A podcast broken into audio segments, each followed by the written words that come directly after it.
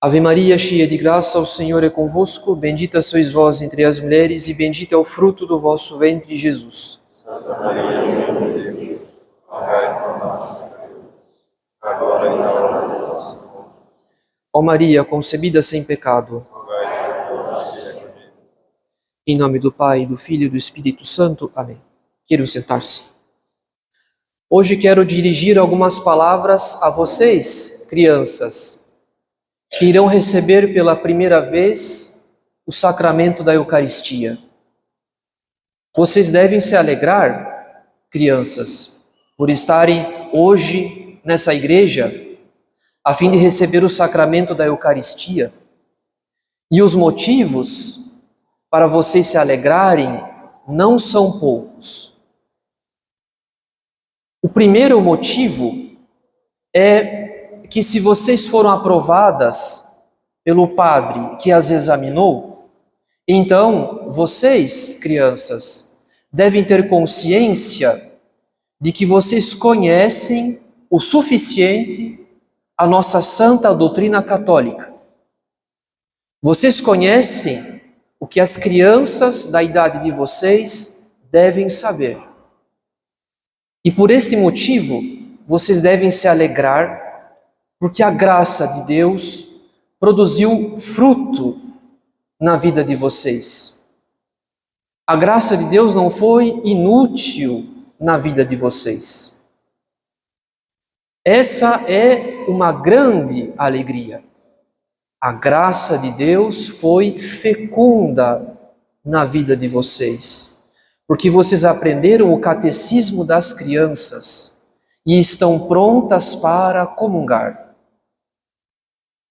É uma grande alegria, principalmente em nossa época, quando tantas crianças não são educadas na fé católica, quando tantas crianças não são batizadas, quando tantas crianças são privadas de inúmeras graças por culpa dos pais e dos parentes, quando tantas crianças não tiveram sequer o privilégio de nascer por uma decisão injusta e criminosa dos pais.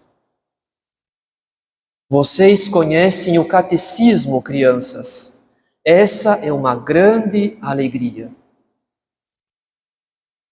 O segundo motivo é que não apenas vocês foram aprovadas pelo padre que as examinou, vocês também se confessaram. Vocês já receberam o segundo sacramento da vida de vocês, o sacramento da penitência. Esta é uma grande alegria.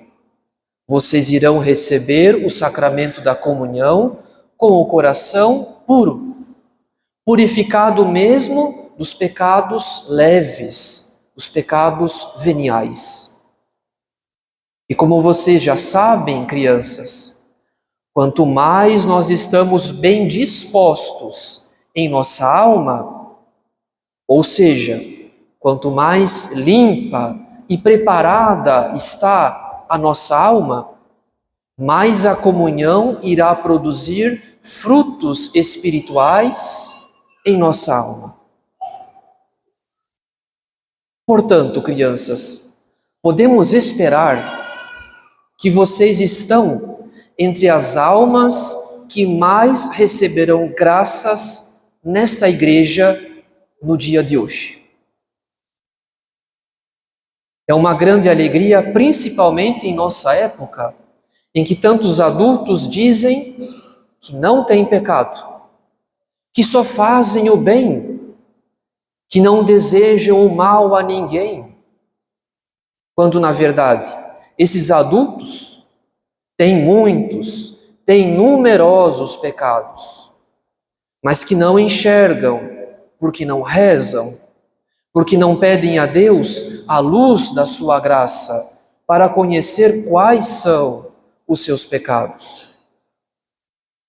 Vocês se confessaram, crianças, quando há tantos adultos que estão fugindo do confessionário ou seja, estão fugindo de Deus. para não terem que renunciar a um pecado de estimação, como, por exemplo, um relacionamento pecaminoso, contrário à lei de Deus e à santidade do matrimônio. Vocês se confessaram, crianças. Esta é uma grande alegria. Mas esta alegria, crianças, não pode terminar na primeira comunhão. Não faria nenhum sentido se ao longo da semana vocês não rezassem e se esquecessem de nosso Senhor. Daqui por diante, crianças, vocês devem praticar as suas orações mesmo quando os adultos não pedem. Porque a partir da comunhão, Jesus é o maior e o melhor amigo das nossas almas, das almas de vocês. É preciso se lembrar deste grande amigo todos os dias, muitas vezes por dia. Porque Jesus não desce até a alma de vocês para ser esquecido ou desprezado. Daqui por diante, crianças, vocês devem fazer de tudo para não perderem a maior alegria do mundo, a alegria de poder comungar. Nós, os adultos, sabemos que as crianças nem sempre obedecem aos pais, nem sempre fazem o que os pais ou os professores pedem. Depois de terem se confessado, e a partir da primeira comunhão, vocês devem cumprir a lei de Deus com maior zelo, obedecendo aos pais e aos professores. Mas, se os pais ou qualquer outro adulto pedir algo que for contrário à lei de Deus, saibam, mais vale obedecer a Deus do que aos homens para não perder a alegria de poder comungar, será necessário, muitas vezes na vida, reprovar certas atitudes dos adultos. Infelizmente, crianças, infelizmente há muitos adultos em nossa época que não dão bom exemplo. Então, façam de tudo, crianças, para preservarem a própria inocência o estado de graça para estar em condições de comungar hoje e sempre. Façam de tudo para não ofender o coração de Jesus, mesmo que para isso seja necessário reprovar a ação dos adultos.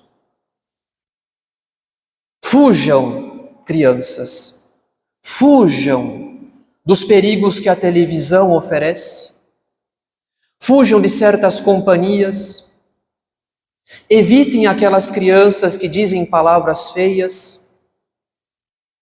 Fujam da curiosidade do celular, que contém não poucos perigos.